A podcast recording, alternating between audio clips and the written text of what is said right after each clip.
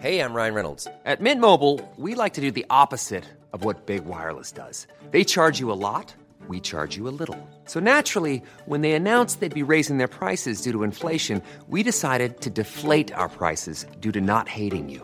That's right. We're cutting the price of Mint Unlimited from $30 a month to just $15 a month. Give it a try at mintmobile.com slash switch. $45 upfront for three months plus taxes and fees. Promo rate for new customers for limited time. Unlimited more than 40 gigabytes per month. Slows. Full terms at mintmobile.com. Während seiner Zeit im Gefängnis lernt er die Mächte des Voodoo für seine Zwecke zu missbrauchen.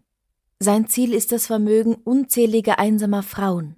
Das funktioniert gut, bis eines Tages eine von ihnen vor seiner Tür steht und verlangt, geliebt zu werden.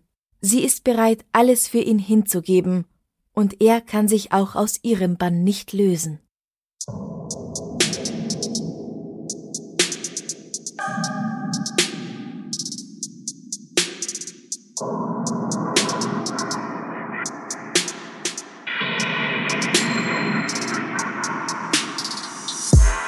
Servus, grüß euch und herzlich willkommen bei Darf's ein bisschen Mord sein, dein Podcast zum Thema wahre Verbrechen.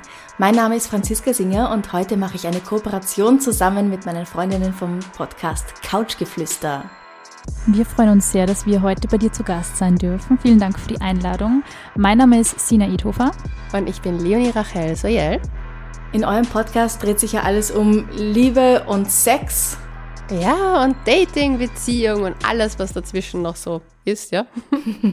Und die Leonie ist ja ein riesiger True Crime Fan, Ja, wie deswegen, wir ich alle bin wissen. Aufgeregt, wie sonst was und sehr gespannt, welchen Fall du heute für uns hast. Mhm. Diese Folge könnt ihr auch natürlich im Podcast Couchgeflüster nachhören.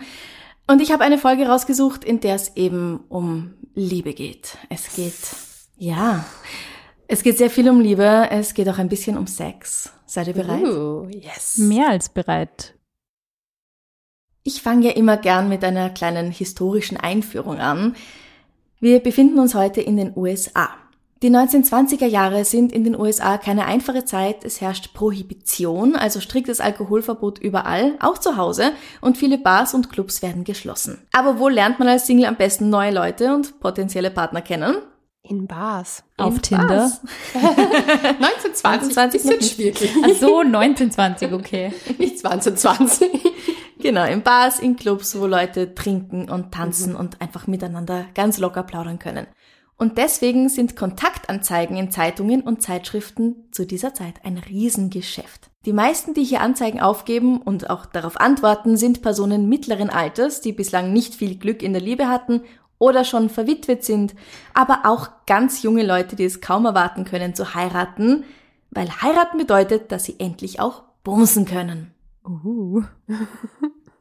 dass man die Freuden des Ehelebens erfahren möchte, Zitat, bedeutet in diesen Zeiten, ich bin geil, ich will ficken und ich würde dafür sogar heiraten.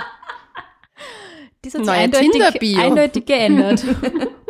Also lang bevor es Tinder, Bumble, Elite-Partner oder Parship und was es auch alles gibt, gab, gab es also solche Kontaktanzeigen und auch Partnervermittlungsagenturen. mhm. Ein solcher sogenannter Love Club in Detroit, also ebenso eine Agentur, erhält Ende der 1920er pro Tag, wollt ihr raten, wie viele Briefe? 5000. Weniger. 500. Ja. Du hast Oh. nämlich bei 5 hast schon so geschaut, so, uh. Okay, 500. So zwischen 100 und 500 Briefe im Durchschnitt, je nach Club. Die Also werben- pro Club. Ja. Wow. Ja. Die werben zum Teil damit, dass sie die reichsten Witwen und Witwer im Angebot haben, die einfach nur Liebe suchen. Da hätte ich mich auch beworben. Ja, ich wollte gerade sagen, wo ist dieser Club?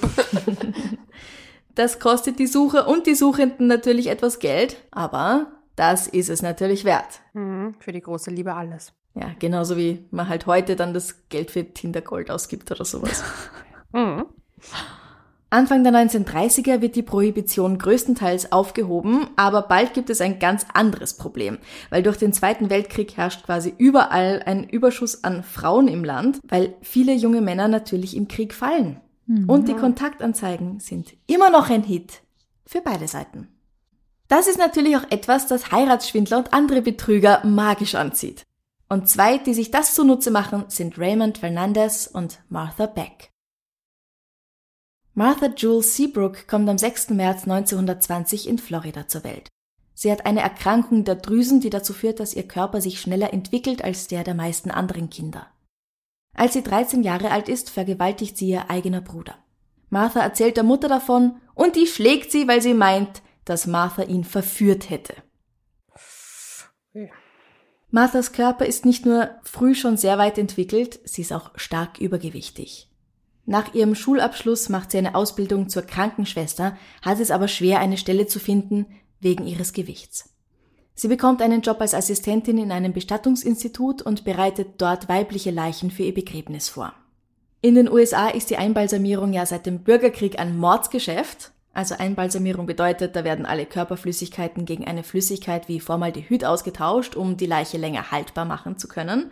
Und dann kann man sie halt auch besonders hübsch im offenen Sarg präsentieren und besonders lange. Das, also man kann oh sie zwar God. auch im offenen Sarg präsentieren, wenn man die Toten ganz natürlich lässt, aber dann kostet es natürlich weniger und das ist halt ein Grund, warum diese Einbalsamierung in den USA immer noch quasi gang und gäbe ist. Krass. Später findet Martha allerdings in einem Armeespital auf der anderen Seite des Landes eine Anstellung und zwar in Kalifornien. 1942 und 1944 versucht sie, sich selbst das Leben zu nehmen. Es ist auch nicht das erste Mal, sie hat es als Jugendliche auch schon mehrmals versucht. Martha flüchtet sich gerne in eine romantische Fantasiewelt, sie liest Liebesromane und Magazine und geht nur ins Kino, wenn es einen Liebesfilm spielt. Sie hat mehrere kurzlebige Liebschaften und wird schließlich schwanger, der Mann, der dafür mitverantwortlich ist, will sie nicht heiraten, daher kehrt Martha 1944 nach Florida zurück. Hier erzählt sie, dass der Kindsvater ein Soldat ist, der während des Zweiten Weltkriegs im Einsatz im Pazifik gestorben ist. Es wird sogar in der örtlichen Zeitung über diese angebliche Tragödie berichtet. Ein kleiner Skandal, würde ich sagen. Aber es wird ja angeboten, dass man einfach quasi verschwinden lässt ja? mhm, in der ja. Geschichte, in der Erzählung. Ja, so kann man einen, wie Hoppala? sagt man das auf Deutsch? ja, so kann man einen Hoppala gut verkaufen quasi. Mhm. Und dann blickt niemand auf diese ledige Mutter hinab. Nach der Geburt ihrer ersten Tochter wird sie von einem Busfahrer namens Albert Beck schwanger. Die beiden heiraten, doch ein Jahr später reicht Martha die Scheidung ein. Der Mann liebt sie nicht. Es ist anders als in all den Romanen und Liebesgeschichten in den Hunderten von Magazinen, die sie nur so verschlingt. Im Januar 1946 tritt sie eine Stelle in einem Kinderheim an und steigt dort sehr schnell auf. Aber ihr seelischer Zustand ist sehr schlecht. Sie ist depressiv und leidet massiv darunter, dass sie wegen ihrem Gewicht von ihren Kollegen und Kolleginnen verspottet wird. Ende des Jahres setzt sie eine Kontaktanzeige, in der sie zwei nicht ganz unwichtige Faktoren verschweigt, in eine Zeitung, nämlich, dass sie gut 250 Pfund wiegt, also über 110 Kilogramm und Mutter zweier Kinder ist. Jeden Tag läuft sie erwartungsvoll zum Briefkasten, um zu sehen, ob ihr Prinz sie endlich gefunden hat und wird immer wieder enttäuscht. Bis sie eines Tages einen Brief von einem Mann namens Raymond Fernandez erhält. Raymond Martinez Fernandez wird am 17. Dezember 1914 auf Hawaii geboren. Er ist ein kränkliches Baby, was die Familie nicht besonders glücklich oder stolz macht. Als er drei Jahre alt ist, zieht die spanischstämmige Familie nach Connecticut und als Raymond 18 ist, zieht er nach Spanien zu seinem Onkel. Hier heiratet der mittlerweile gut aussehende, kräftige junge Mann eine Frau, die in einer Quelle Encarnacion heißt und in einer anderen Agnesia. Hm. Ich bleib bei Encarnacion, weil das viel cooler klingt. Sie bekommen zwei Söhne und zwei Töchter und Raymond kämpft im Zweiten Weltkrieg in der spanischen Armee, angeblich sogar als Spion für die Briten. Ende 1945 kehrt er in die USA zurück, doch auf dem Frachter, auf dem er reist, fällt ihm ein schwerer Gegenstand auf den Kopf. Die Kopfverletzung, die seinen Schädelknochen eindäpscht, also wirklich eine Einbeulung hinterlässt, hinterlässt vermutlich auch bleibende Schäden an seinem Gehirn. Oh weh. Mhm, das zeigt sich auch daran, dass seine Persönlichkeit sich verändert.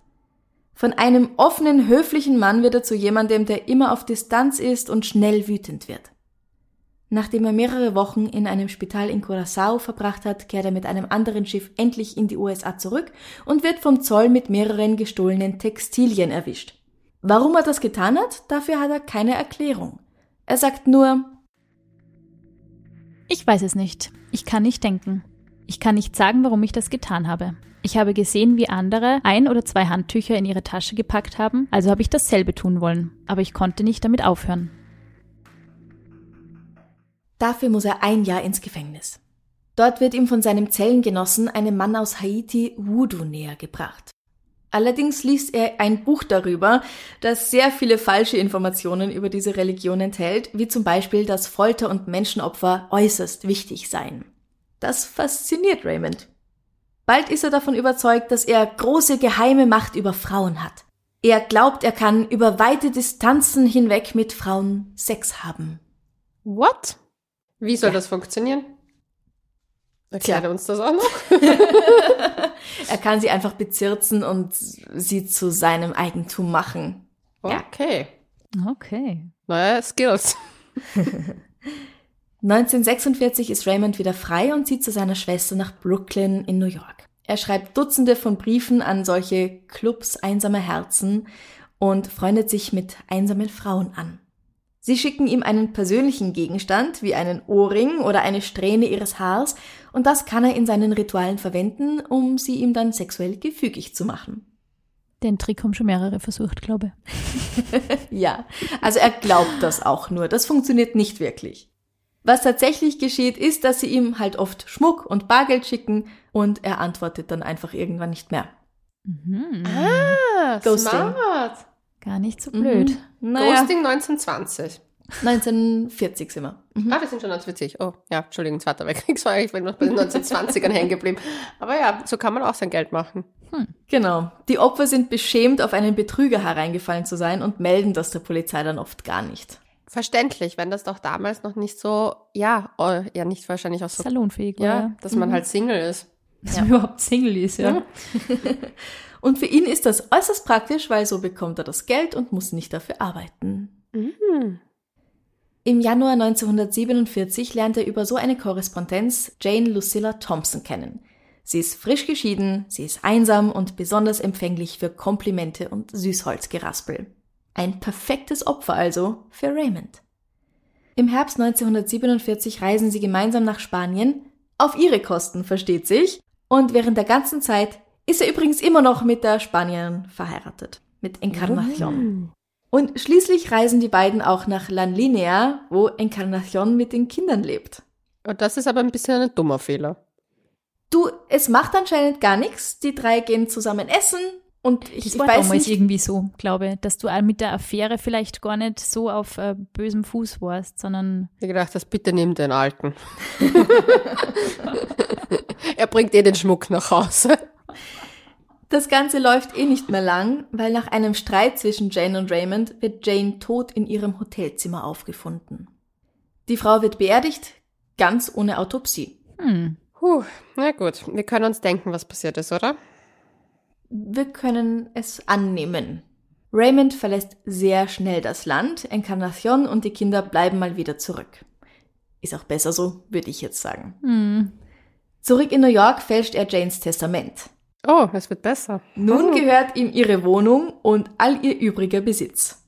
Ihre Mutter wohnt zu dieser Zeit auch noch mit in der Wohnung. Oh Gott. Oh mein Gott. Ja. Ist die Mutter ihm auch vererbt worden, oder? Anscheinend. Sie zieht dann erst später aus. Achso, okay. Mhm. Okay. Während dieser ganzen Zeit ist er übrigens immer noch in Kontakt mit zahlreichen anderen Frauen. Eine davon ist Martha Seabrook Beck. Ihr schreibt er unter dem Namen Charles Raymond Martinez. Er schreibt, er sei ein Junggeselle, der in einem viel zu großen Apartment ganz allein lebt und sich wünscht, es eines Tages mit einer Ehefrau teilen zu können. Also wenn da dieser Typ schreibt. Und no, da ghoste voll- ich voll nicht drauf rein. in meinem Leben. Ja.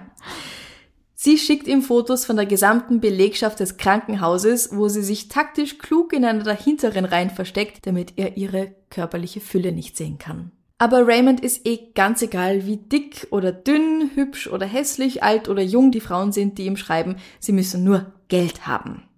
Und weil Martha eine hohe Position als Krankenschwester hat, geht er davon aus, dass hier auch Kohle zu holen ist. Nach ein paar Briefen, in denen er der verzweifelten Frau schmeichelt, bittet er sie um eine Locke ihres Haars. Sie ist entzückt, dieser Kerl scheint es endlich mal ernst mit ihr zu meinen. Denn das gilt schon als so ein intimer Akt, so eine Haarsträhne abzuschneiden und jemanden zu schicken. Ich finde das ein bisschen eklig, muss ich sagen. Also ich möchte keine Haarlocke von irgendwem zugeschickt bekommen. Na, definitiv nicht, ja nicht. Na. Ja, aber es war mal wirklich ein Ding. Es war mir romantisch, ja. Blumen sind besser. halten aber nicht so lange. Trockenblumen sind auch nachhaltig. Aber ja, ich verstehe schon. Und die beiden haben sich ja auch noch nie von Angesicht zu Angesicht gesehen. Also er hat dann einen Teil ihres Körpers quasi. Für seinen Voodoo-Zauber. Ja, ganz genau. Sie macht das und er macht dann seinen falschen Voodoo-Zauber damit. Den hätte es aber gar nicht gebraucht, weil Martha ist so hungrig nach Liebe, nach Aufmerksamkeit, dass sie jedem verfallen würde, der ihr schöne Augen macht und einfach mal so richtig nett ist zu ihr. Und wer weiß, vielleicht ist ja dieser Mann ihr Prinz Charming. Im Dezember 1947 besucht er sie zum ersten Mal in Pensacola. Das liegt gute 2000 Kilometer südlich von New York City, also ein ganz schöner Weg. Ich weiß nicht, wie es euch geht. Ich kann mir das in den USA immer nicht ganz so gut vorstellen. Also habe ich so einen Vergleich aus Mhm. Europa rausgesucht. Das ist circa so wie von Wien nach Palermo. Hm. Oder für die deutschen Zuhörer von Kiel bis nach Bulgarien, nach Sofia. Wow. Ja, die Distanzen sind andere in Amerika. Mhm, Und es mhm. geht meistens nur geradeaus. Ja. Geradeaus zur Liebe. Oder Ja. in die Hölle. Martha freut sich. Der Kerl, der am Bahnhof vor ihr steht, der ist fesch. Und nach dem Abendessen geht's dann auch schon zur Sache. Uh. Mhm. Sie möchte, dass er bleibt, aber nach ein paar Tagen kehrt er zurück nach New York. Er hat noch ein paar Sachen zu tun dort, sagt er. Sie rennt gleich herum und erzählt allen, dass sie ihren neuen Freund heiraten wird. Ihr kennt doch diese Tradition aus den USA, diese Bridal Showers. Ich weiß gar nicht, ob es das hier auch gibt. Definitiv.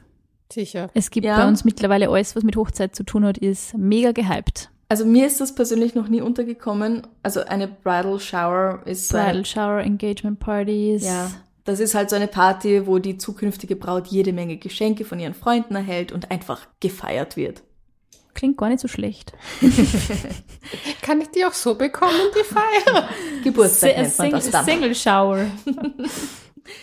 Am Tag ihrer Bridal Shower erhält Martha aber einen Brief, in dem Charles, wie er sich ja nennt, mit ihr Schluss macht. Nein. Daraufhin dreht sie den Gashahn auf und versucht, sich und ihre zwei Kinder zu töten. Puh. Dazu kommt es aus einem nicht weiter bekannten Grund jedoch nicht. Raymond überlegt es sich anders und lässt sie dann für zwei Wochen zu sich nach New York kommen. Bei ihrer Rückkehr nach Florida findet sie ein unbegründetes Kündigungsschreiben des Kinderspitals vor. Daraufhin packt sie ihre Sachen und ihre Kinder und besteigt einen Bus nach New York City. Auch wenn das wohl nicht mit Ray abgesprochen war, lässt er sie bei sich wohnen. Jetzt hat er jemanden, der sich um das Essen kümmert, um seine Wäsche und auch natürlich um seine sexuelle Befriedigung. Also, was will er mehr? Die Antwort ist Geld, er will Geld. Okay, okay. Ja. okay. Oh, und keine Kinder. Die müssen weg. Oh Gott. Oh nein. Martha leidet zwar sehr unter dieser Ansage und sie versucht sich ein weiteres Mal das Leben zu nehmen, aber sie gibt ihre beiden Kinder bei der Heilsarmee ab. Ernsthaft? Krass. Ja. Martha, what the fuck? Mhm. Uff. Nach und nach offenbart Raymond Martha sein wahres Gesicht.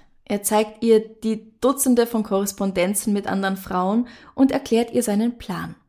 Aber Martha ist ihm schon vollständig verfallen. Sie sagt Ja und Amen zu allem, was von ihm kommt. Zusammen schmieden sie den Plan, eine Miss Esther Henny auszunehmen. Zusammen besuchen sie die Frau in Virginia. Martha gibt sich dabei als Raymonds Schwägerin aus, also als Frau seines Bruders. Aber ich muss sagen, das klingt schon nach sehr toxischer Beziehung. Yep, von Anfang Ja. an. Die Red Flags waren sehr deutlich. Die waren riesig und rot. Jo. Und Marvel hat sie gedacht, na, Ray, du bist es. Ja. Ähm, warum er mit der Frau seines Bruders, einer heiratswilligen Dame, einen Besuch abstatten sollte, das weiß ich nicht. Aber ich glaube, das liegt vielleicht daran, dass, das kann ich mir nur daher erklären, dass oft früher, das weiß ich nämlich von diesen ganzen adeligen Sachen, die ich mir auch manchmal reinhöre, also ich höre ja nicht nur True Crime, sondern auch ein paar Geschichtspodcasts, äh, und da wird oft gesagt, dass man das sozusagen um, dass so, dass die jemand für einen gut spricht. Man kann ja nicht für sich Ah. selber gut sprechen. Und oft ist es gut, wenn zum Beispiel, wenn man eine, eine Frau irgendwie bezirzen will, dass man seine Schwester mitnimmt Mhm. oder eben seine Schwägerin. Und ich glaube, das macht halt ein gutes Bild. Frauen sind ja auch irgendwie so, man glaubt so, ja, die will mir sicher nichts Böses. Vertrauenserweckend. Ja. Ich hätte jetzt gedacht, vielleicht als Anstandswauwau, damit die Dame ihm eben auf diese Weise vertraut, oh, er wird jetzt nicht, es kommt jetzt kein einzelner Mann zu mir, er wird Ja. jetzt nicht über mich herfallen, aber das mit dem gutes Wort für ihn einlegen, Ja, sicher. Das ist seine Vorzüge hervorheben, das Ja. hat natürlich auch Das ist was, echt ja. ein gutes äh, Gangster-Duo gewesen. Die Idee ja überhaupt. Mhm. Weil als Frau zu einer Frau kommen und zu sagen, der ist doch eh ganz lieb, oder? Ja. Ja, ich sehe Und ich seh dann schon nimmt das was. Unheil seinen Lauf. Zwei Wochen später heiraten Raymond und Esther. Hm. Das ist Ende Februar 1948, also nur einen Monat nachdem Martha zu ihm nach New York gezogen ist und ihre Kinder aufgegeben hat. Nur ein Monat? Ja. Ich dachte, okay, wow, der hat die aber echt schnell. Ja, ja, es geht alles sehr Aber flott. Esther hat die Red Flags auch nicht gesehen, glaube ich. Ah, Absolut nicht. Hm. Zu dritt reisen sie zurück nach New York, aber jetzt erkennt Esther die Anzeichen. Sie hört Gerüchte darüber, dass Ray mit einer Frau nach Spanien gereist sei und die dort verstorben wäre. Das gefällt ihr nicht. Außerdem kommt es ihr ein bisschen seltsam vor, dass er versucht, sie dazu zu überreden, ihn als Begünstigten ihrer Lebensversicherung und ihrer Pensionsbezüge eintragen zu lassen. Ganz klare Red Flag. Aber das ist ein Ja. bisschen tollpatschig gemacht. Also Ray scheint jetzt auch nicht die hellste Kerze auf der Torte zu sein. Also, Er, ja, er lernt noch. Nur einen Monat später ergreift Esther dann die Flucht und kehrt nach Hause zurück. Ohne Geld, ohne Auto, aber immerhin ist sie am Leben. Ich habe irgendwie Angst, dass jemand anderes nicht so viel Glück hat. Im August 1948 heiratet Ray eine Frau namens Myrtle Young aus Arkansas. Diesmal gibt sich Martha als seine Schwester aus. Die Ehe wird nie vollzogen, also das heißt, Myrtle und Ray schlafen nie miteinander, und zwar weil Martha es vorzieht, mit den beiden zusammen im Bett zu schlafen. Okay, das ist weird. Das denkt sich Myrtle auch. Sie protestiert. Daraufhin geben sie ihr ein starkes Schlafmittel, nehmen ihr ihr ganzes Geld ab und setzen sie in einen Bus zurück nach Hause. Die Frau stirbt nach ihrer Ankunft im Krankenhaus. Oh Gott. Oh mein Gott. Das ist so K.O.-Tropfenmäßig unterwegs schon. Mhm. Ihr herzloses Projekt läuft weiter. Die beiden schaffen es, mehrere Frauen ganz ordentlich auszunehmen. Dann entdeckt Martha, dass sie schwanger ist. Ray bandelt mit einer Frau an, die Martha gar nicht in den Kram passt. Sie ist zu jung und zu schön und Martha fürchtet, die Liebe ihres Lebens zu verlieren. Sie versucht sich mit einer Überdosis Schlaftabletten und dann, nachdem das nicht funktioniert hat, mit einer Schusswaffe das Leben zu nehmen. Aber es bleibt bei einem Versuch. Für kurze Zeit verlässt sie ihn und zieht zu ihrer Schwester, aber wenige Wochen später ist sie wieder zurück an Raymonds Seite und erleidet eine Fehlgeburt. Hm. Beziehungsweise heißt es auch, dass sie sie selbst einleitet. Ah, okay, ja. Oh Gott. Also, ich weiß es Die nicht. Geschichte macht mich fertig. Sina braucht nach der Folge ein Date. Die hört zum ersten Mal in ihrem Leben so einen True Crime Fall live. Es noch. ist mega spannend. Es ist wirklich mega spannend. Aber ich habe schon so viele Fragen an die. Ich bin echt schon, ich bin, ich bin schon ganz heiß darauf, die endlich alle zu stellen. Langsam wird das Geld knapp und eine neue Kurzzeitgeliebte muss her. Jetzt lacht sich Ray die 66 Jahre alte Witwe Janet Fay an. Sie ist wohlhabend, sie ist strenggläubig und nach wenigen Wochen ist sie Raymond verfallen. Er schreibt immer von Gott und geht haargenau auf das ein, was sie hören möchte. Klingt narzisstisch. Außerdem nennt er sich bei ihr Charles Martin, um seinen spanischen Background völlig wegzulassen. Er möchte die gut 30 Jahre ältere Dame heiraten und er meint es wirklich ernst, schreibt er. Am 30. Dezember 1948 kommen Ray und Martha in Albany an, wo Janet wohnt. Martha gibt sich auch jetzt wieder als seine Schwester aus. Nach wenigen Tagen macht er Janet einen Heiratsantrag, den sie annimmt. Sie räumt ihre Konten leer und zieht zu Ray und Martha in ein Haus in Long Island, das sie gemietet haben. Am 4. Januar schon kommt es zwischen den beiden Frauen zu einem Streit. Martha sagt später, dass sie sich nicht erinnern kann, was genau passiert ist, sie hätte ein Blackout gehabt. Es heißt, dass sie die beiden nackt im Bett erwischt hätte oder dass Janet ihn zu vertraut umarmt hätte und jedenfalls Martha zuckt aus. Fakt ist, dass Janet irgendwann tot zu ihren Füßen liegt. Sie wurde mit einem Hammer geschlagen und mit einem Schal gewürgt. Ray und Martha packen die Tote in einen Schrank und gehen schlafen. Okay, ist auch mal eine Lösung. Am nächsten Tag verstecken sie sie in einer Truhe, die sie zuerst bei Raymonds Schwester lagern und dann im Keller eines anderen gemieteten Hauses einbetonieren. An Janets Familie schreiben sie Briefe, dass sie sich schon freut, bald zu heiraten und mit ihrem Mann, Mr. Martin, nach Florida ziehen wird. Ihre Familie ist skeptisch und benachrichtigt die Polizei. Hm. Gleich nachdem das erledigt ist, fahren Martha und Ray nach Grand Rapids, Michigan, um die 41-jährige Delphine Downing und ihr Kleinkind zu besuchen. Charles Martin, wie Ray sich wieder nennt, ist gut zu Delphine und ihrer zweijährigen Tochter. Sie kann sich eine gemeinsame Zukunft gut vorstellen. Bald findet Martha die beiden zusammen im Bett vor. Das gefällt ihr gar nicht und sie ist wieder rasend eifersüchtig. Als Delphine entdeckt, dass Ray ein Toupet trägt und eine hässliche Delle darunter im Schädel hat, ist sie alles andere als begeistert. Sie meint, er hätte sie belogen. Okay, das Also- ist aber auch ein bisschen chargy, oder? Schon, aber Vorspiegelung falscher Sie hat nicht nur die Tatsachen. Red Flags nicht gesehen, sie hat auch das Toupet nicht gesehen. Also, was war los mit den Ladies damals? Ich weiß Sie waren nicht. einsam. Aber ich bin ein bisschen schockt Sie über waren all das. lonely und hungry und needy. Ja, ja. Zur Beruhigung gibt Martha Delphine dann einige Schlaftabletten. Entschuldigung, aber das ist doch. Martha hat bevor, vor ihrem Abgang im Krankenhaus nur ordentlich beim Medizinschrank zugelangt, Ja. glaube ich. Ha? Mhm. Dann beginnt Delphines Tochter Raynell zu weinen. Martha kommt damit nicht klar. Sie schüttelt sie, damit sie aufhört. Und wie ihr wisst, es ist nicht gut, kleine Kinder heftig zu schütteln und zu würgen. Und damit Delphine nicht auszuckt, wenn sie wieder zu sich kommt und ihr Kind so vorfindet und dann zur Polizei gehen will, bringen sie sie um. Ja, das ist halt immer eine Lösung, ne? Keine, die man machen sollte. Martha hat das für sich erkannt. Wir empfehlen das nicht. Ray erschießt Delphine, dann betonieren sie sie im Keller ein. Raynell ist weiterhin ein Problem und schließlich ertränken sie die Kleine in der Badewanne und betonieren sie danach ebenfalls im Keller ein. Für Martha muss das besonders schlimm gewesen sein, weil sie ihre eigenen Kinder ja schon für diesen Mann aufgegeben hat. Hm. Aber was muss, das muss. Sie leeren Delphins Konto und gehen erstmal ins Kino. Okay, das ist halt Die sind auch- echt abgebrüht, irgendwie so. Ja. Hm, gehen wir ins Kino. Mhm. Als sie zurückkommen, steht die Polizei schon vor der Tür. Nachbarn haben sie gerufen, weil sie Schreien und seltsame Geräusche aus dem Haus gehört hatten. Am 1. März 1949 werden Raymond Martinez und Martha Beck dann also so richtig festgenommen. Sie fragen nicht nach einem Anwalt, wie man das gewöhnlicherweise tun würde, sondern erzählen recht freimütig von ihren Taten, von Betrug, Sex und Mord. Am Ende gestehen sie, dass wegen ihnen beiden 17 Frauen zu Schaden gekommen sind. Ihr Geständnis umfasst ganze 73 Seiten. Zu dieser Zeit befinden sie sich noch in Michigan, wo sie ja wegen Delfin hingefahren waren, und hier gibt es keine Todesstrafe, daher wollen sie lieber hier bleiben als nach New York zurück, wo sie auch noch wegen des Mordes an Janet Fay angeklagt werden würden. Und wo es die Möglichkeit gibt, dafür auf dem elektrischen Stuhl zu landen. Man verspricht ihnen sogar, dass sie, wenn sie kooperieren und bei guter Führung im Gefängnis, in maximal sechs Jahren schon wieder draußen wären. Was? Das wäre ihnen nicht passiert, wenn sie nicht weiß gewesen wären, würde ich behaupten. Oh, definitiv nicht. Die Zeitungen freuen sich, wie ihr euch vorstellen könnt, irrsinnig über diesen Fall. Fotografen lauern vor der Polizeistation, dem Gefängnis und dem Gerichtsgebäude, um einen Schnappschuss von den beiden zu erhaschen, den sie dann teuer an die Zeitungen verkaufen können.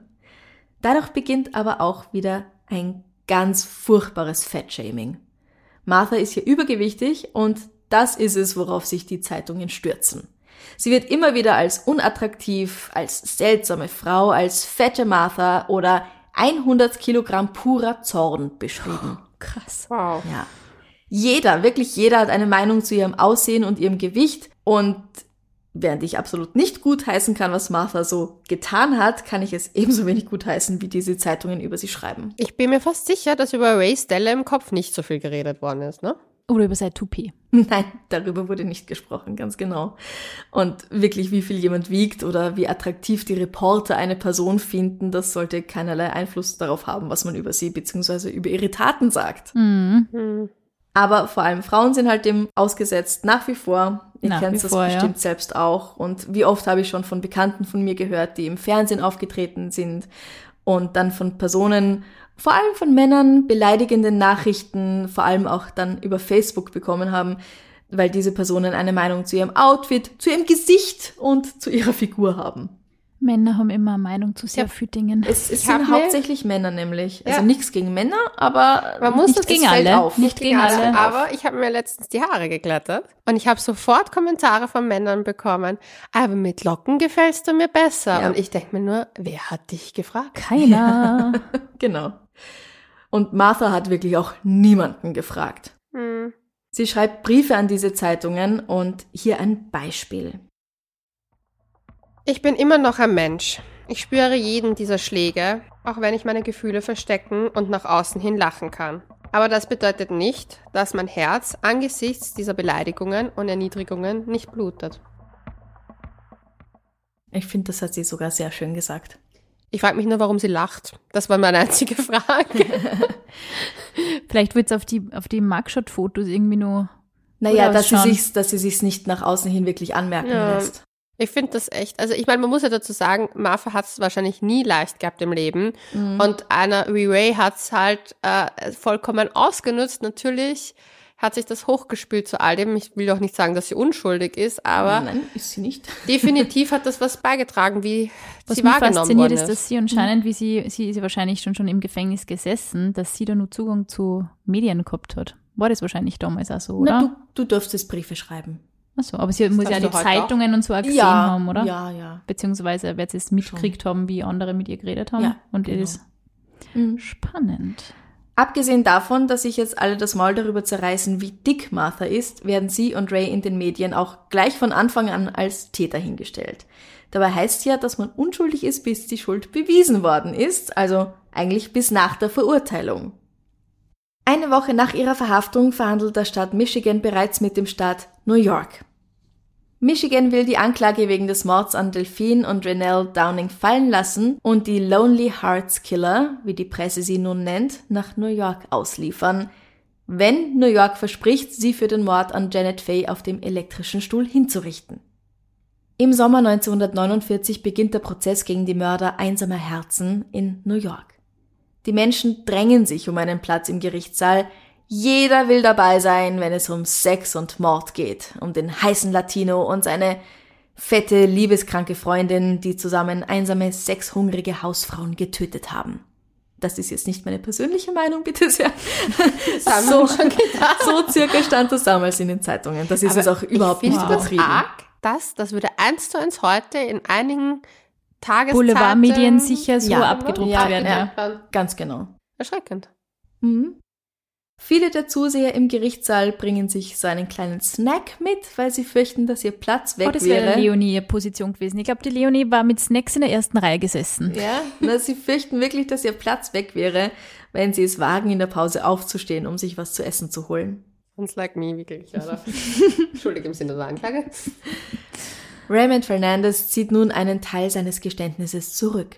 Er gibt zu, Delphine Downing getötet zu haben, aber er leugnet, Janet Fay ermordet zu haben.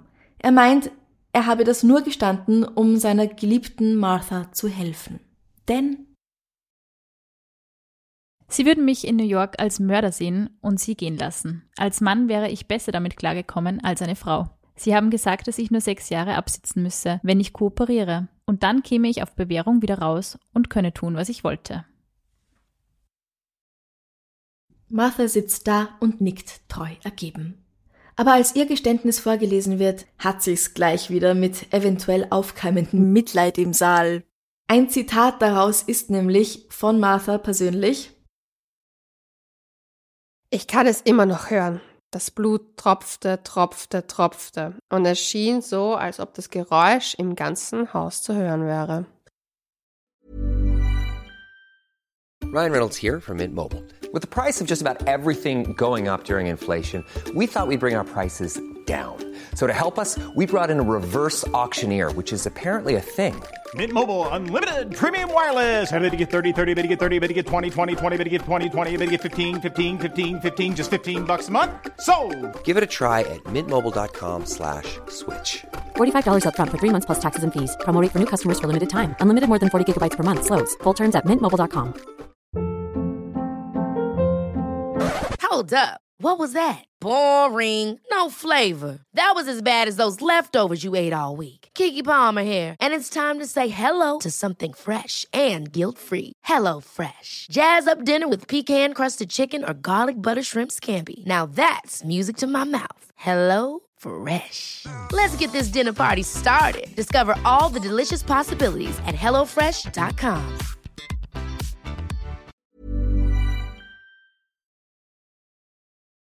Bei dem Teil des Prozesses, in dem es um Raymond geht, geht es auch sehr viel um Sex. Zum Beispiel, wie er mit Martha und Esther Henney Strip-Poker gespielt hatte und die Gewinnerin durfte mit ihm schlafen. Bei dem Teil, wo über Marthas Schicksal verhandelt wird, geht es dagegen sehr viel um Gefühle und enttäuschte Liebe. Und sie verteidigt Raymond. Wir haben einander geliebt. Und für mich war das absolut heilig. Sie sprechen über das Liebemachen als etwas Abnormales. Aber für die Art von Liebe, die ich für Fernandes spüre, ist nichts abnormal. Eine Bitte von ihm ist für mich ein Befehl. Ich habe ihn genug geliebt, um alles zu tun, was er wollte. Sie sagt auch, sie hätten gar nicht versucht, Janet Faye zu erwürgen, nachdem sie diese unerklärlichen Hammerschläge auf den Kopf bekommen hatte. Und ihre Ausbildung zur Krankenschwester hätte sie gelehrt, dass man Blutungen halt am besten stoppt, indem man einen Druckverband anlegt. Und den hätte sie dann eben mit einem Schal an ihrem Hals gemacht. Aber sie hat doch den auf den Kopf den Hammer bekommen und nicht am Hals, oder? Ah ja, okay, die Logik. Wo ist die Ja. Logik? Jetzt ist die Kündigung, ähm, die, die, die die Martha damals gekriegt hat, für mich irgendwie nachvollziehbar geworden. Aber es geht bei ihr schon auch viel um Sex. Der Staatsanwalt will alles ganz genau wissen. eh klar. Als Martha einige ihrer von angeblichem Voodoo beeinflussten Sexpraktiken beschreibt, verlassen einige Frauen schockiert den Saal und Massen versuchen sofort von außen in den Saal zu drängen. Und dazu möchte ich kurz hinzufügen, dass einiges, was wir heute als völlig normal ansehen, damals absolut skandalös war. Das haben gute, brave Hausfrauen nicht gemacht. Wie zum Beispiel ein Blowjob. Oh. Tja, da haben wir ein paar Tipps und Tricks in unserer Podcast-Folgen, kann ich nur sagen. Genau. Nach eineinhalb Monaten Prozess beraten sich die Geschworenen stundenlang, um zu einem Entschluss zu kommen. Diese Jury besteht übrigens aus zehn Männern und zwei Frauen, nicht fair verteilt, wenn ihr mich fragt. Martha Beck und Raymond Martinez Fernandez werden am 22. August 1949 zum Tod auf dem elektrischen Stuhl verurteilt. Ihre letzten Monate verbringen sie im berühmten Gefängnis Sing Sing. Aber auch während ihrer Zeit im Gefängnis hören die Schlagzeilen nicht auf. Die Lonely Hearts Killer und besonders Martha sind immer noch interessant. Es geht das Gerücht um, dass die sexhungrige Martha eine Affäre mit einem Wärter begonnen hätte. Sie nennt diese Meldung, die ihren Weg in einige Zeitungen findet, unfassbar dumm, aber Raymond versucht, sie für seine Zwecke zu verwenden. Er bittet darum, auf der Stelle hingerichtet zu werden, weil er das nicht aushalten kann. Der Arme. Ja. Ui.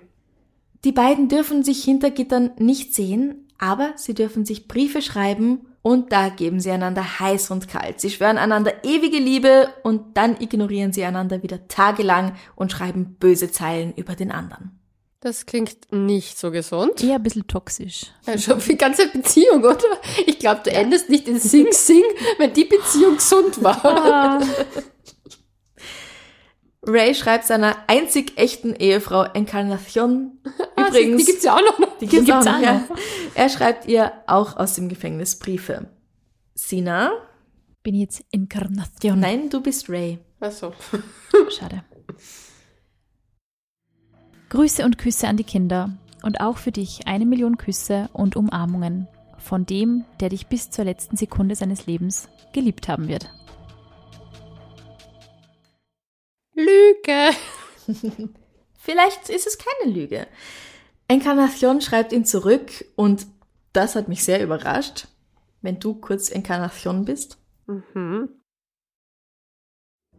Hättest du lieber, dass ich rüberfliege und dich versohle, dafür, dass du nicht geschrieben hast, so als ob du ein kleines Kind wärst? Küsse von den Kindern. Mit all meiner Liebe, deine Frau, Encarna. Also eh sehr herzlich. Das, was eine gute Ehefrau halt schreibt auf so einem Brief. Ich Mit Tausenden von Kilometern dazwischen kann man das halt auch. Hat sie viel Kenntnis darüber gehabt, was da war in Amerika? Das weiß ich nicht, ehrlich gesagt, aber sie wird das schon mitbekommen haben. Vermutlich, oder? Ja, weil da ist ja der Poststempel von Sing Sing. Ja. Ah, Ja. okay. Mhm. Also das heißt, es kann nicht spurlos an ihr vorübergegangen sein. Nein, nein, ganz bestimmt nicht. Als der Tag ihrer Hinrichtung immer näher rückt und klar ist, dass alle Versuche, das Todesurteil aufzuheben oder in ein anderes umzuwandeln, fruchtlos sind und bleiben werden, werden Martha und Ray ganz versöhnlich und schreiben einander wieder ausschließlich Liebesbriefe. Am 8. März 1951 nehmen beide ihr letztes Mal ein, natürlich getrennt. Ray ist die dritte Person, die an diesem Tag in Sing Sing auf den elektrischen Stuhl steigen muss. Er ist 36 Jahre alt. Seine letzten Worte, bevor er weggebracht wird, sollen sein, Ich will es herausschreien. Ich liebe Martha. Was weiß die Öffentlichkeit schon über Liebe? Nachdem er tot ist, ist Martha an der Reihe. Sie ist 30 Jahre alt. Sie ist die sechste Frau, die im 20. Jahrhundert im Bundesstaat New York exekutiert wird. Ihre letzten Worte an die Presse sind, Es ist doch egal, wer schuld ist. Meine Geschichte ist eine Liebesgeschichte. Aber nur diejenigen, die wegen der Liebe leiden mussten, können verstehen, was ich meine. Ich wurde als fette, gefühlslose Frau dargestellt. Ich bin nicht gefühlslos, dumm oder debil. Seitdem diese Welt existiert, wie viele Verbrechen wurden aus der Liebe begangen? Viele, vermutlich. sehr, sehr viele. Wir hätten wahrscheinlich keine Podcasts zu füllen. Wenn Du auch nicht, vermutlich, wenn es anders wäre, ja. Aber Wow. wobei ich sagen will, sie hat's wegen der Liebe gemacht oder der vermeintlichen Liebe. Und er wollte sich ganz klar bereichern. Sie hätte niemanden umgebracht, wenn's nicht seine Gier gegeben Ich hätte. glaube, sie war ein bisschen codependent, ja. Ja, würde ich auch so bezahlen. Bisschen. Bisschen. Ja. Ich finde es halt arg, weil ich, ich kann mir schon vorstellen, der soziale Druck, der damals einfach auf Frauen da war, dass sie halt einen Ehepartner brauchen, dass sie versorgt werden mussten, weil sie auch kein Mhm. eigenes Bankkonto vielleicht haben konnten, etc., etc. Ich weiß. Du hast ja ganz oft einen Mann gebraucht, der unterschreibt, dass du ein Bankkonto erst haben darfst. Ja, und wenn du eben. keinen Vater hast, wenn du keinen Ehemann hast, dann hast du ganz viele Sachen nicht so leicht machen können. Mhm.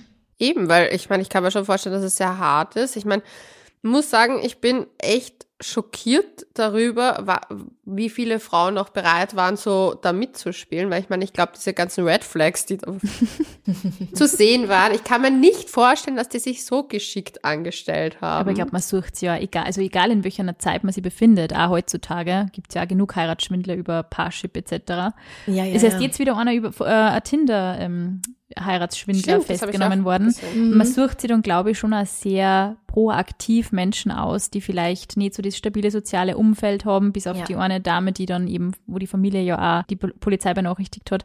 Aber auch sogar da, man war halt einfach tausende Kilometer voneinander getrennt. Man hat Mhm. nicht wirklich die ganze Zeit WhatsApp im Kino schreiben, wenn du daheim bist oder so, ob alles Ja. passt. Irgendwie, das war halt Mhm. damals einfach nicht der Fall. Also ich glaube, wenn man so ein Täter war, ich kann, kann es mir nur vorstellen, irgendwie, dann hat man sie aktiv schon Menschen ausgesucht, die vielleicht so ein bisschen leichter zu haben waren für diese Dinge, weil man Mhm. einfach gewusst hat, man hat nicht sofort die Möglichkeit, dass man die Polizei ruft oder man hat nicht sofort äh, die Familie auf der Matte stehen und ja. wo wer fragt, was ist los, was ist passiert, warum er- heiratet sie einfach so, ohne dass sie uns Bescheid sagt oder so. Ja, Das ist genau. halt auch interessant. Er hat ja auch einen falschen Namen genannt. Er Genau. hat sich ja ganz oft Charles Martin genannt oder irgendeine andere Abwandlung Mhm. seines Namens. Und dann musst halt einmal den richtigen erst finden. Mhm. Ja, das Ja. war ja damals auch noch sehr einfach, gell? Mhm, ja, ja, du könntest dich sehr leicht als jemand anders ausgeben. Ja, und das nächste ist, ich meine, wenn der in einem Bundesstaat einen Mord begeht, der könnte einfach Sachen packen, weggehen, bis das halt aufgeklärt worden ist, bis vielleicht der Polizei auch woanders Bescheid gegeben Ja. worden ist. Das hat ja alles ein Ewig, bisschen ja. länger gedauert. Ja. Das absolut. ist allerdings heute auch noch so, weil jeder Bundesstaat hat wieder andere Gesetze, Andere Gesetze. und Ja. es ist ganz schwierig oft, dass sie miteinander kooperieren, wenn es wirklich über die Grenzen Mhm. drüber geht. Und weil wir vorher schon in der Pause kurz ein bisschen das Thema angeschnitten haben, ähm, deine Fälle, du recherchierst ja sicher wahnsinnig lang daran, oder? Bis du diese Fälle findest. Sind es so Aufgaben, die man über Wochen hinweg macht? Oder sagst du, okay, jetzt sitze ich mir ein Wochenende hin und schaue einfach? Oder wie, wie wählst du überhaupt einen Fall aus? Das Auswählen, das geht sehr schnell. Schlimmster Mord der Geschichte. Nein, ich habe ja, ich beschäftige mich ja schon ganz lange mit dem Thema und habe eine Liste von, ich weiß nicht, 300 Fällen, die mich theoretisch interessieren würden. Dein Google-Verlauf würde ich gern sehen. Der ist sicher super. Äh, ja. Ja, die Leonie ist ja ähm, ist schon seit Ewigkeiten ein äh, bekennender True Crime Podcast-Fan und vor allem von dir. Mhm. Mir hat das immer sehr gewundert, weil die Leonie hat ja schon einmal erwähnt, dass anscheinend extrem viele Frauen True Crime Podcasts hören. Ist das auch bei dir so in deiner Ja. Zielgruppe? Ja, also die meisten Hörer sind eigentlich Frauen. Wow. Und ich glaube, dass Frauen sich besonders für True Crime interessieren, weil, ihr kennt das eh selber, wir schon irgendwie so einer konstanten Bedrohung ausgesetzt sind. Also wenn wir nachts allein nach Hause gehen, dann wählen wir eher die Gasse, die beleuchtet ist Ja. und Ja. nicht den kürzeren Weg vielleicht. Ja. Während die meisten Männer sich wahrscheinlich so sicher fühlen würden, dass sie halt den kurzen Weg durch diese dunkle Gasse gehen. Und ich glaube, dass ganz viele das auch bewusst oder unbewusst hören, um es quasi zu studieren. Mhm. Weil man kann daraus schon lernen, was ist wann, wie passiert, wie haben die Personen reagiert, ist es deswegen gut ausgegangen oder hat sie es dadurch schlimmer gemacht, weil ganz, also die meisten Opfer sind halt auch wie heute, sind Frauen. Natürlich gibt es auch Frauen, die Männer umbringen und es gibt Männer, die Männer umbringen und ähm, es gibt alle Geschlechter, die morden und sterben, aber Femizide, ja. Großes Thema. ja, aber, aber halt von so brutalen Morden jetzt aus Liebe und sowas, ähm, das sind halt meistens irgendwie Opfer, also sind meistens Frauen die Opfer und auch von den ganz berühmten Serienkillern wie Ted Bundy. Ted Bundy, über den es einen relativ neuen Film auch gibt, auf Netflix, glaube ich, wo er von Zac Efron gespielt wird. Ted Bundy ähm, hat in den 70ern 30 ungefähr junge Frauen und auch minderjährige Mädchen ermordet. Er hat sie vergewaltigt, er hat sie zum Teil dann in den Wald gebracht und dann Wochen später noch ihre bereits verrottenden Leichen besucht, um dann auch mit denen nochmal Sex zu haben. Er hat denen auch äh, extra noch Schminke aufgetragen und hat dann diese Leichen ähm, Ja. Heftig. penetriert. Und das wird dann irgendwie immer vergessen. Der hatte auch in den 70ern schon Massen von Fans, hauptsächlich Frauen, auch junge Frauen, die gesagt haben, boah, Ted, Ted, ich Das liebe so dich, krass. ich will ein Kind von das dir. ist so krass, ja. Und auch heute, es gibt Serienkiller-Fanclubs, wo die Frauen einfach diesen furchtbar brutalen, grauslichen Scheißfiguren huldigen. Mhm. Was, was ich dazu sagen wollte, weil du vorhin gemeint hast, dass Frauen vielleicht sich das, weil sie halt eben sozusagen, es könnte mir vielleicht passieren, höre ich das so raus. Das ist sogar bewiesen. Mhm. Nämlich gibt eine Studie, die sagt, das ist auch der Grund, warum Leute, wenn ein Unfall passiert auf der Autobahn, anfangen sich das anzuschauen. Unser Gehirn ist programmiert Mhm. darauf, alles zu eruieren, was mich schützen kann. Was das Überleben sichern würde, ja. wenn ein Unfall neben mir passiert, schaue ich automatisch hin und es ist oft eine sehr unbewusste Handlung, aber man möchte wissen, okay, wie kann ich das für mich vielleicht, dass mir das nicht passiert und ich denke, dass das definitiv der Fall ist bei True Crime. Ich verstehe aber trotzdem nicht die Frauen, die so Serienmörder oder so Gewaltverbrecher so huldigen, Mhm. weil ich meine, das könntest du sein. Also Ja, ja. Also warum manche dann sich ähm, Brieffreundschaften eingehen mit Leuten, die wegen ganz schlimmen Sachen wie Mord oder Serienmord hinter Gittern sitzen, das, das verstehe ich wieder so halbwegs. Weil einerseits ist es oft, natürlich nicht bei jeder Person, aber oft so eine Sache von, oh wow, es ist ein starker Mann, er könnte mich theoretisch beschützen, kann weil er ja so brutal ist, ja, aber er kann mir nichts tun, weil er ja hinter Gittern ist. ah, stimmt. Ja, und da sicher die Medien spielen ja da auch eine große Rolle. Man, wenn über diese Dinge gar nicht berichtet werden würde, würden diese Menschen ja teilweise nicht zu diesem zu dieser traurigen Berühmtheit kommen, die sie ja haben. Und ich glaube, so dieses, ähm, man fühlt sich da irgendwie auserwählt, wenn da der auf einmal zurückschreibt oder irgendwie so, das hat natürlich Ja. irgendwie so einen Star-Faktor, oder? Also so ein, Ja. Ich ja, denke auch. auch, dass wenn wir mehr über die Opfer reden würden und nicht ständig über die Täter, wäre es vielleicht. ich meine, klar, es macht True Crime ja aus, dass man sich die Abgründe der Psyche von so Serienmördern beschäftigt. Ich meine, ich bin der größte Fan. Aber ich finde es halt oft auch schön, wenn man die Opfer dahinter nicht vergisst, wie du sagst, dass da eben bei Ted Bundy 30 Frauen umgekommen sind, von denen wahrscheinlich Ermordet niemand wurden, nicht umgekommen. ja, ermordet worden sind. Genau. Und eben wir keinen einzigen Namen wahrscheinlich wissen, außer du vielleicht. Aber ich kann Ja, keinen das sind so Bewegungen dann wie dieses Say Her Name oder, oder ja. Say His Name in Amerika natürlich schon. Ich meine, das war natürlich auch durch Polizeigewalt halt, ist das immer sehr, ähm, keine Sorge, Ladies, es ist nur der Rasensprenkler der Nachbarn. also so beide, voll- mein Gott, ihr zwei, ihr hört die ganze Zeit total gruselige Geschichten, dann schrecken sie sich, wenn Ohrgeräusch draußen vom Fenster passiert. Ja, weil wir Eben eben so viele gruselige Geschichten hören. Aber das ist auch der perfekte Moment zu Halloween, dem mal zu widmen. Ja, was ist so euer Plan für Halloween heute? Gruselige Filme schauen, oder? Also, ich liebe Halloween. Für mich ist Halloween beginnt das jetzt und äh, dauert circa bis nächsten Neumond, der am 4.11. ist. Und Oh. werde das zelebrieren mit vielen Horrorfilmen, mit Thrillern, mit viel True Crime. Die Folge muss ich diesmal nicht hören, weil das ein bisschen Mord sein, weil ich mittendrin sitze und schon das hören kann. Ähm, und ich werde mich schminken, ausgehen und das Leben feiern. Schöner Plan. Das ist gut. Ja. Also Horrorfilme anschauen ist so ziemlich das, was ich in meinem Leben nie wieder machen werde. Ich habe einmal in meinem Leben an Halloween der Exorzismus der Emily Rose gesehen und habe dann bin Monate, schwör's euch, Monate um drei Uhr früh aufgewacht. Jedes Mal. Und es war so, warum? Hast du Schlechtes gegessen? Na, ich war einfach so konditioniert nach einer Zeit, glaube ich. Nein, ich halte sowas ganz, ganz schwer aus, lustigerweise. Eher so ähm, True Crime Sachen, nur eher. Aber alles, was irgendwie so in Richtung Geister und nicht nachvollziehbar und so und könnte doch eventuell irgendwie was Wahres dran sein, das ist für mich massiv schlimm. Mm, Ich kann mir sowas Also, ganz gut anschauen untertags. Mhm. Nicht am Abend. Und schon gar nicht allein. ja. Aber jetzt so um 14 Uhr zum Beispiel, wenn draußen die Sonne scheint, dann kann ich mich hinsetzen und mir Freitag der 13. anschauen oder Alien oder Halloween oder was auch immer. Das geht. also ich fürchte mich schon bei Scary Movie. Was? Ich fürchte Ja. mich schon bei Beetlejuice.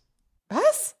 Ja. Okay, ich schlafe bei Horrorfilmen ein und höre True Crimes beim Einschlafen. Deinen Podcast im Übrigen nicht, das ist der einzige, den ich immer morgens höre. Mhm. Gleich? Zum Wachwerden. Na, nicht zum Wachwerden, aber bei der gassige Runde, weil ich mir das einfach, das ist so die perfekte gassige Runde für mich in der Früh. und ich liebe es, aber ich höre das, ich kann das echt, also ich kann da, ich schlaf wie ein Baby. Wahnsinn. Aber was, was, was in meiner Ich Psyche glaube, dass das bei mir daher kommt, dass meine Mama mir immer die Augen zugehalten hat, wenn irgendwas Schiers im Fernsehen war. Mhm. Und dass ich ja ganz oft rausgehen hab müssen, wenn irgendwas Schiers oder irgendwie was Unheimliches diskutiert worden ist, was eigentlich eher den gegenteiligen Effekt gehabt hat, nämlich den, dass ich mich nur mehr davor gefürchtet habe, Ja. weil ich es nicht hören durfte, aber total banale Dinge diskutiert worden sind. Aber so ist es äh, dazu irgendwie, ja, ich bin da echt immer nur sensibel. Ich habe letztes Mal mit meinem Freund einen riesigen Streit gehabt, weil er sich irgendeinen Film angeschaut hat, der gar nicht so schier war, aber ich war einfach komplett fertig danach. Ich so, wieso muss ich mir das anschauen? Du weißt, ich halte das nicht aus. Lächerlich eigentlich. Ich würde gern wissen, was das Ich war. glaube, dass ich das, ähm, es war ah, der Film mit Johnny Depp. Der Film mit Johnny Depp. Der Waiting. Waiting for the Barbarians. Also ein, ein schöner, interessanter Film, aber er hat durchaus extrem traurige, brutale Szenen und ich bin einfach, ich war einfach fertig. Ich ich gerät. also ich kann sowas nicht sehen. Also es ist sehr interessant, irgendwie wie, und wie unterschiedlich der Mensch auch mit solchen, aber uns teilweise vielleicht, ich meine, in deinem Fall sind es natürlich echte Fälle, Ja. aber auch mit so einer Visualisierung, wo offensichtlich es ein Film ist, ein Spielfilm und vielleicht dann nicht Ja. einmal eine wahre Begebenheit hat. Aber sogar das, manche können so super damit umgehen und manche gar nicht. Mhm. Aber ich wollte noch kurz sagen, es ist halt in den meisten Fällen auch sehr schwierig, mehr über die Opfer zu sagen, Mhm. weil einfach über die Opfer nichts bekannt wird. Ja. Weil die Familien sagen, es ist schlimm genug, dass die Janet umgebracht worden ist. Lasst uns doch in Ruhe. Und das verstehe Mhm, ich auch voll. vollkommen. Voll. Aber mir ist es auch wichtig, da wo es geht, die Namen zu sagen und nicht nur zu sagen, ja, die Person, die Frau da, ähm, weil dadurch, dadurch werden sie irgendwie so zu, Gesichtslosen ja, Geistern, Personen, ja. ja, so, so unwichtig, finde ich. Ich finde das auch so traurig. Also ich meine, in dem Fall haben wir ja auch, eigentlich haben wir da ganz viele traurige Geschichten, weil wir wissen halt auch nicht, und das unterstelle ich jetzt mal Ray, der war ja davor ein ganz normaler Mann. Mhm. anscheinend auch sehr fröhlich und der Mhm. hatte dann vielleicht nicht nur durch seine Kopfverletzung, auch vielleicht so seine Kriegstraumata, die er da Mhm. erlebt hat, Ja, möglich. eine Die Hemmschwelle sinkt auf alle Fälle. Ja. Ich glaube, Ja. dass man vor allem so Kriegssituationen halt massiv Ja. Und der Ähm, hat nur an sich gedacht und ja. hat sich gedacht, "Na, dann gehe ich halt über ein paar Leichen. Und dann hat er halt auch das Glück gehabt, dass er Martha gefunden hat, die halt endlich jemanden gefunden hat, was eigentlich super traurig ist, weil hätte sie jemanden netten gefunden, wahrscheinlich hätte die wahrscheinlich mit ihren zwei Kindern noch ein nettes Haus Und beziehen es ist ja so und ein bisschen ein Mahnmal, finde ich, für eine Gesellschaft, weil natürlich, wenn die Gesellschaft vielleicht auch davor schon netter mit der Martha umgegangen wäre, Ja. hätte sie vielleicht auch gar nicht auf so einen Typ einlassen, sondern hätte sie vielleicht wirklich irgendwie, hätte vielleicht wirklich auch die Chance gehabt, äh, wen zu finden, der jetzt nicht nur aufgrund eines Äußeren mit einer Frau zusammen ist, sondern Ja. einfach, weil sie vielleicht eine nette, liebe Frau ist, die einfach nur geliebt werden möchte. Ja. Ja. Deshalb ist es also ein bisschen äh, quasi ja, die Rechnung, die eine Gesellschaft dann auch präsentiert kriegt, wenn man eben Ja. so grausam, psychisch grausam mit anderen Menschen umgeht. Mm, Und, und dieses ganze Fat-Shaming, Body-Shaming, das, Ja. Das hat sie komplett kaputt gemacht. Ja. Und das fängt im Kleinen an, wenn man eben blöde Kommentare schreibt zu Fernsehmoderatorinnen oder zu Politikerinnen, weil in Wahrheit es interessiert nie jemanden, welche Krawattenfarbe der XY-Politiker hat, aber welche Farbe das Kostüm einer Politikerin hat oder was Wie ihr sie überhaupt ein in dem Rock Kostüm- ausschaut. Ja. Kostüm Ja. trägt und ähm, warum Hosenanzug und nicht Rock und bla. Das wird ständig thematisiert und das fängt Ja, in diesen kleinen Sachen an und das geht natürlich übers Körpergewicht, weil ich weiß, ich hasse dieses Thema eigentlich schon, dass ist ja so Frauenkörper ein interessant, diese, wurde. diese Ja, in welchen ja, ja. Echokammern die Menschen dort teilweise drinnen sitzen. Es ist ja voll abhängig auch von welchem Medium du dir zum Beispiel Kommentare durchliest. Also es gibt ja Medien, da findest du sowas gar nicht oder die monitoren das halt einfach richtig gut und schauen, Mhm. löschen einfach solche Kommentare. Aber es gibt nach wie vor große Boulevardmedien, die unter YouTube-Videos die krassesten Kommentare Mhm. einfach stehen lassen, unbeantwortet. Und das finde ich eigentlich im 21. Jahrhundert, vor allem wenn es Frauen betrifft, richtig, Ja. richtig fahrlässig.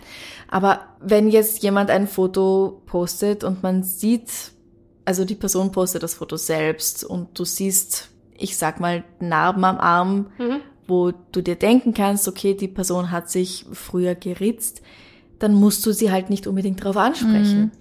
Absolut. Aber das ist Oder, halt, oder wenn dir die glatten Haare nicht gefallen, dann kannst du deine Meinung einfach für dich Voll. behalten. Wenn du merkst, die Person hat 10 Kilo zugenommen, sag halt nix. Mhm. Es ist doch für dich selber so egal. Ja. aber ich glaube, dass es manchmal, dass, also erstens glaube ich, dass ganz viele im Internet vergessen, dass es gewisse Höflichkeitsformen gibt. Und das nächste ist so, dass halt sie glauben, dass ihre Meinung wichtig wäre, weil sie anscheinend sonst nie gehört werden. Weil mir wurde schon oft, also ich kriege oft so komische, wie meine Nägel aussehen, wie meine Haare sind. Und dann denke ich mir so, ich kann das gut abwehren, weil ich mich einfach selber sehr wohl in meinem Körper fühle und weil ich auch, wenn ich auch meinen Scheißtag habe, denke ich mir so, hm, ist mir auch schon wurscht. Aber wenn jemand halt ein sehr geringes Selbstwertgefühl hat und dann ständig konfrontiert wird mit das, was das noch schmälert, Ja. ich finde, da merkt man gar nicht, in welche Abwärtsspirale man da manche Menschen mental schickt und es, Es also, ist für wurscht, glaube ich. Ich glaube, sie denken sich einfach, ja, dann das schreibe ich halt einfach so. Wahrscheinlich gibt's der vergessen sie es in den nächsten Sekunden wieder, dass das überhaupt abgesetzt haben, dieses Kommentar. Aber es ist Mhm. eben, ähm, ich glaube, man verhält sich im Internet immer anders wie im echten Leben. Und es gibt sicher Dinge, die man leichter schreiben würde, aber so nie sagen würde. Und deswegen finde ich das also interessant, dass eben also dieser Connex in dem Fall mit diesen, über diese ominösen, ähm, wie heißen es, Love Clubs, Ja. gelaufen ist, weil dieser Kontakt ist ja auch oft eben über Briefe und immer nur die Distanz zu der Person. Und es war immer so ein, ja, man sucht sich das halt aus und irgendwie ein wahrscheinlich psychisch kranker Mensch wie der Ray hat das halt irgendwie ausgenutzt für sich. Aber es ist immer ein damals, wenn du halt auch schon verschweigen musstest, dass du überhaupt Kinder hast und dass Ja. du, wie du, au- dass du aussiehst, wie du aussiehst, zeugt dir davor, dass die Gesellschaft eigentlich so wirklich gar nichts dazugelernt Mhm. hat. Aber weißt du was? Männer schreiben ja Frauen auch auf Tinder zum Beispiel, wow, finde ich gut, dass du keine Filter hast, weil die ganzen Weiber mit den Ja. Filtern brauche ich nicht. Und wenn ich so eine Nachricht bekommen würde, würde ich auch gleich sagen, okay, Ja, voll. das ist deine Meinung, ich habe dich nicht gefragt, Baba. Und so, Ja. Du bist zu natürlich. Und dann so, okay, das ja. ist das Red mhm. Flag. Aber Ja, voll. Du bist anders als die anderen, ist ein riesiger Red Flag. Ja, das, wenn das jemand sagt, renn. Das Ding ist, auch wenn es ein vermeintliches Komment, also so nettes äh, Kompliment sein sollte, ist es nicht, weil es ist in Wahrheit Frauenhass verpackt in einen Kompliment. Und wenn du eine Frau bist, die zu den anderen Frauen steht, weil jede Frau darf sich Filter draufhauen, sie darf sich die Nase operieren, die Lippen aufspritzen oder all das nicht machen, es ist ihre Entscheidung. Ja. Und man sollte Absolut. einfach zusammenstehen. Ja, ich meine, ich persönlich finde jetzt so einen Filter auf jedem Foto auch nicht gut, weil ich möchte halt wissen, wie die Person wirklich ausschaut. Ja, ist verständlich. Verständlich. aber aber ich ja auch sag's den nur Typen ja auch nicht. Farbverändernden Filter und nicht Ja, ja, unbedingt ja. persönlichkeitsverändernden Also Ray Filter. hätte ganz Also- bestimmt einen Filter hergenommen, glaube Fürs Toupet. Ja, so Toupet-Filter. Diesen Karen-Filter mit die Haare. Kennt ihr den? Der ist super. Ja. Aber ich finde es interessant, weil man an der Folge kann man erkennen, wo wir eigentlich auch heute noch stehen. Mhm, Und immer noch da, wo wir als Menschheit immer schon waren, nämlich. genau. Ja, es hat sich nicht so viel entwickelt. Aber auf der anderen Seite muss man auch das Positive sehen. Man hat immer nur die Möglichkeit, auch sie ja vor allem über Social Media auszutauschen und auch eben so Clouds irgendwie zu finden für einen Body Positivity ähm, oder einfach auch nur Accounts zu folgen, die einem eben ein, ein gutes Gefühl geben oder die Sachen auch ehrlich diskutieren und vielleicht also weniger mit erhobenem Zeigefinger, weil das ist eben genau das, auch was du sagst, so dieses, ah, ich bin so froh, dass du nicht so geschminkt bist oder dass du nicht den Filter verwendest und so. Ja. Man muss sie, diesen Dialog muss man schon immer wieder suchen und ich glaube auch eben zu Männern auch tatsächlich und auch zu Männern, die vielleicht ein bisschen anders denken, aber uns extrem ermüdend ist. Aber eben nur dieser Dialog kann halt dazu beitragen, dass man als Gesellschaft vielleicht so ein bisschen einen Schritt in die richtige Richtung macht. Sehr Ja. schön. Ich würde sagen, wir verabschieden uns. Und es war mal was ganz anderes, vor allem für uns. Es war sehr spannend. Ja, Sina durfte ihre erste True Crime Ich bin Podcast-Folge richtig begeistert. miterleben. Und Aber wenn ich nicht weiß, ob ich heute schlafen kann. Aber das werden wir, ich beschreibe euch das dann morgen, okay? Genau. mach das. Und wir sagen, danke, liebe Franziska, dass du da warst. Ja, vielen herzlichen Dank, dass ich da sein durfte. Also hört's rein bei Darf's ein bisschen Mord sein, beziehungsweise bei Couchgeflüster. Und wir sagen bis dahin, Bussi Baba. Bussi, Baba.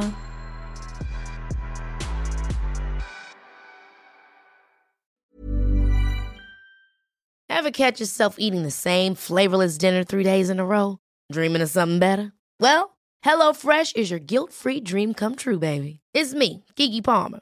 Let's wake up those taste buds with hot, juicy pecan-crusted chicken or garlic butter shrimp scampi. Mm. Hello Fresh.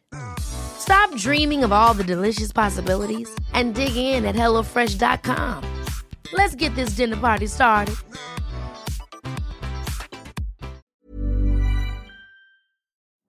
Liebe findet den unterschiedlichsten Ausdruck quer durch die Geschichte.